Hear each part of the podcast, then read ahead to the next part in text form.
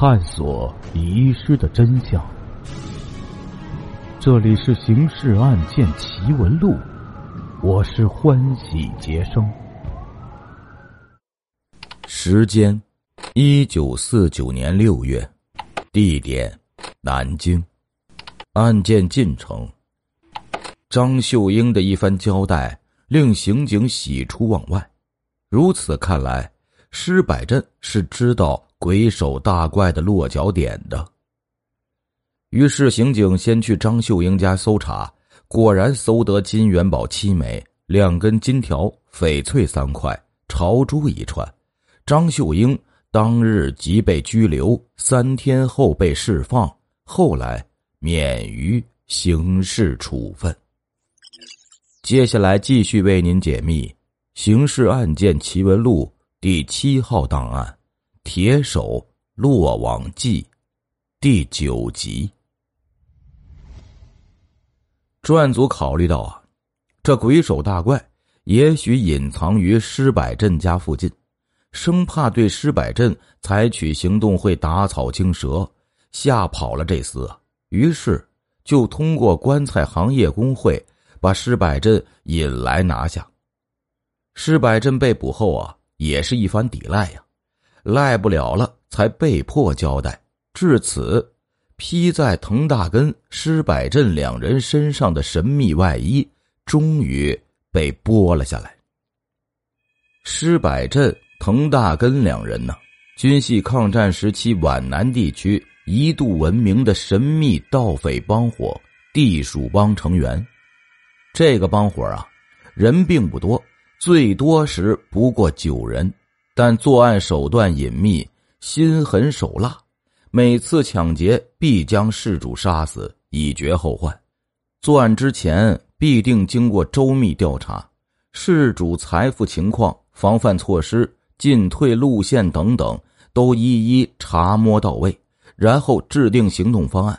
如此作案，每次都是马到成功。作案后逃之夭夭，无法侦缉。被地鼠帮选中的作案对象，那都是富的冒油的。一般的有钱人家啊，他们还看不上眼，而且他们作案时除了金银器、现钞、珠宝，其他一概不取，连古玩字画都扔在一旁。据说地鼠帮每年作案不多不少，以六起为标准，但并不是均分两个月做一起，有时三天做两起案件也是有的。这个帮伙的罪犯。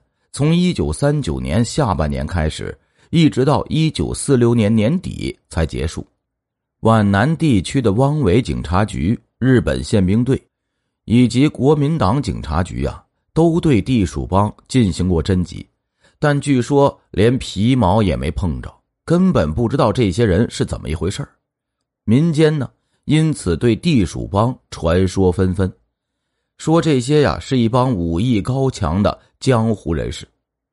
施百镇和滕大根在参与地鼠帮前就已结识了，两人还结拜了弟兄。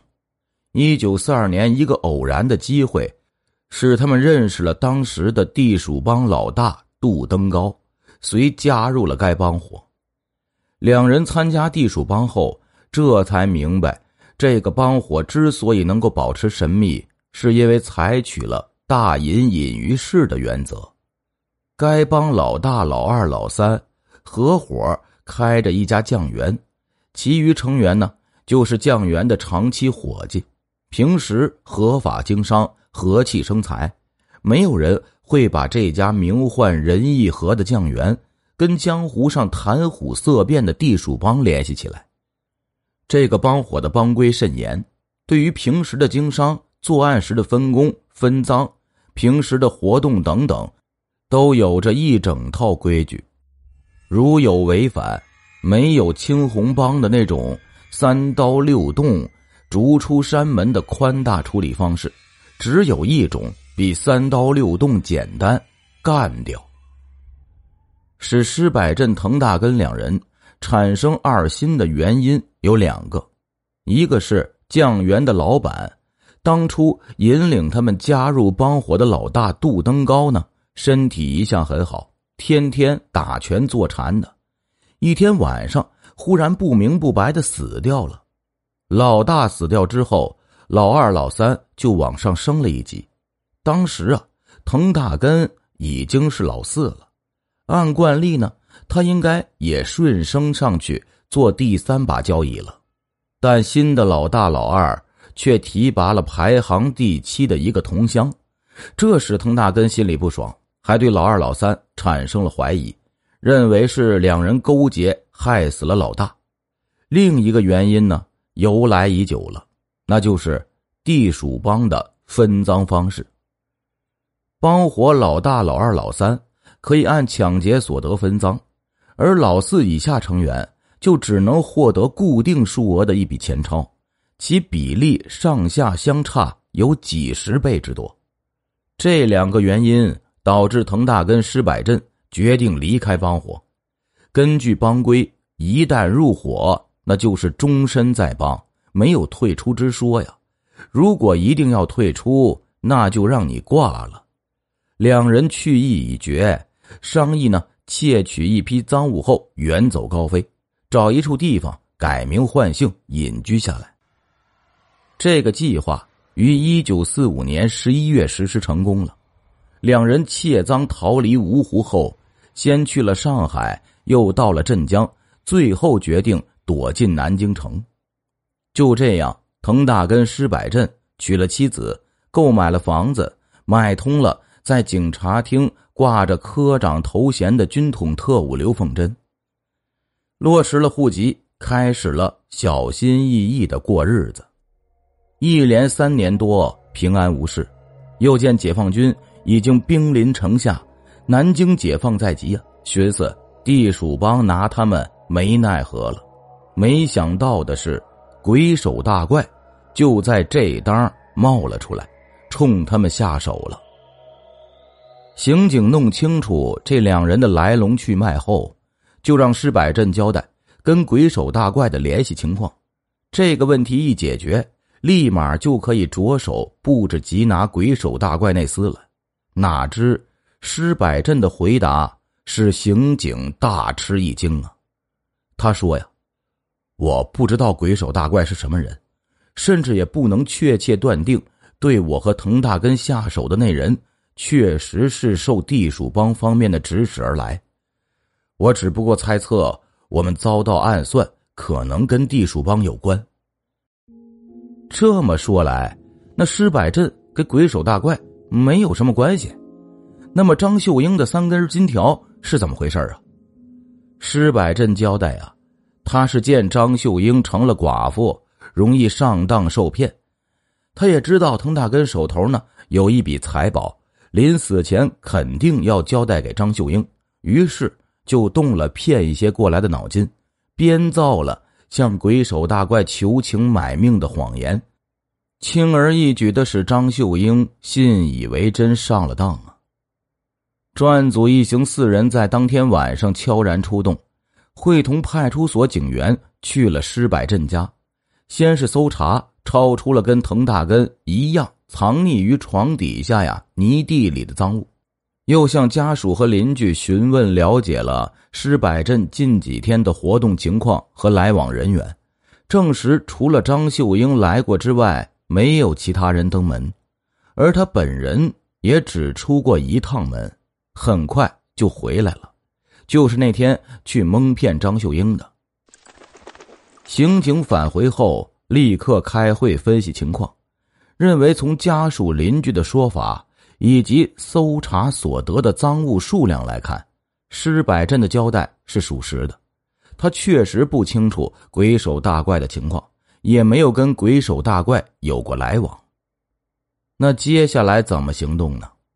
看来只有到地鼠帮的驻地。芜湖去追查鬼手大怪的下落了。专案组长扎铁点向领导汇报侦查进展情况，请示此举是否合适。领导说很好，爽快的批下了经费。当时的行政格局啊是没有安徽省的，原来的安徽省分为皖南、皖北两个独立的省级行政区，皖南行署。五月间成立于屯溪，不久即迁往芜湖。专案组过去时啊，行署公安处刚挂牌，开始正式工作。扎铁点向公安处主管刑侦工作的领导汇报了地鼠帮的情况，以及他们此番前来侦缉鬼手大怪的使命。领导闻言暗惊呢，然后起身逐个跟南京刑警握手，连声道谢，说：“感谢你们查明了这个情况。没想到芜湖城里还隐藏着这么一股穷凶极恶的匪盗啊！”双方于是啊就商议行动方案，决定当晚即查封仁义和酱园，将一应人犯拘捕后。询问追查鬼手大怪的下落，出于稳妥考虑，同时在酱园周围布下暗哨，以便鬼手大怪前往时好跟踪捉拿。当天午夜，芜湖军管会派遣了一个排的解放军，会同南京专案组和当地公安人员共五十余人，一律荷枪实弹，悄然包围了仁义和酱园。行动很是顺利。没开枪，也没流血，就把自老板到伙计、学徒共十四人悉数拿下。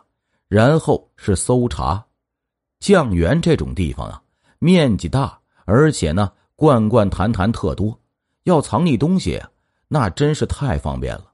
因此，根据预先商议的方案，采取对被捕人犯的就地审问，同时开展了搜查的方式。讯问很快就取得了突破呀！地鼠帮老大、老二、老三都承认了身份，交代了藏匿赃物、赃款和武器的位置。正布置战士去挖掘的时候，被捕的伙计中有人挣脱了手铐，打倒看守的警察逃脱。这人逃到后院啊，正要飞身上墙时，被战士开枪击中了。同一时候，屋里对匪首的讯问还在进行。专案组直接点明了鬼手大怪其人，老大供称确实是他雇佣了此人追杀违反帮规、卷财潜逃的刘小三施百镇。鬼手大怪呢，是此次其在南京作案后，老百姓给他起的浑号，其真名啊叫陈凡，是茅山的一个道士，道号普凡子。那么这家伙。现在在哪儿啊？在哪儿啊？不是被你们抓住了吗？扎铁点马上反应过来，鬼手大怪今晚正好在酱园，刚才行动时被作为伙计一并拿下了，于是马上出去查看，正看见几个战士从后院抬着受伤的那家伙呀往外走，心里一动啊，会不会就是这人呢？那人已经浑身鲜血，陷于昏迷了。不能回答问题了，于是叫来其他几个被捕的伙计，他们指认说此人是老板的贵客，又把老大押来说呀，就是此人。鬼手大怪被送往驻军医院进行急救，醒来后供认了身份和在南京作案的情况。专案组原准备待其伤势好转，可以移动时将其押解南京归案。没料到三天后因重伤且恶化不治而亡。专案组随即去了茅山，根据地鼠帮的交代，查到了那个道观，证实了普凡子的身份。对鬼手大怪系列案的侦查就这样结束了。地鼠帮一伙由芜湖方面处置，后来其中七人被判处死刑，其余罪不至死的。分别被判处了有期徒刑。听众朋友，我们今天的故事就讲到这里了，感谢您的支持与帮助，并且感谢您的收听。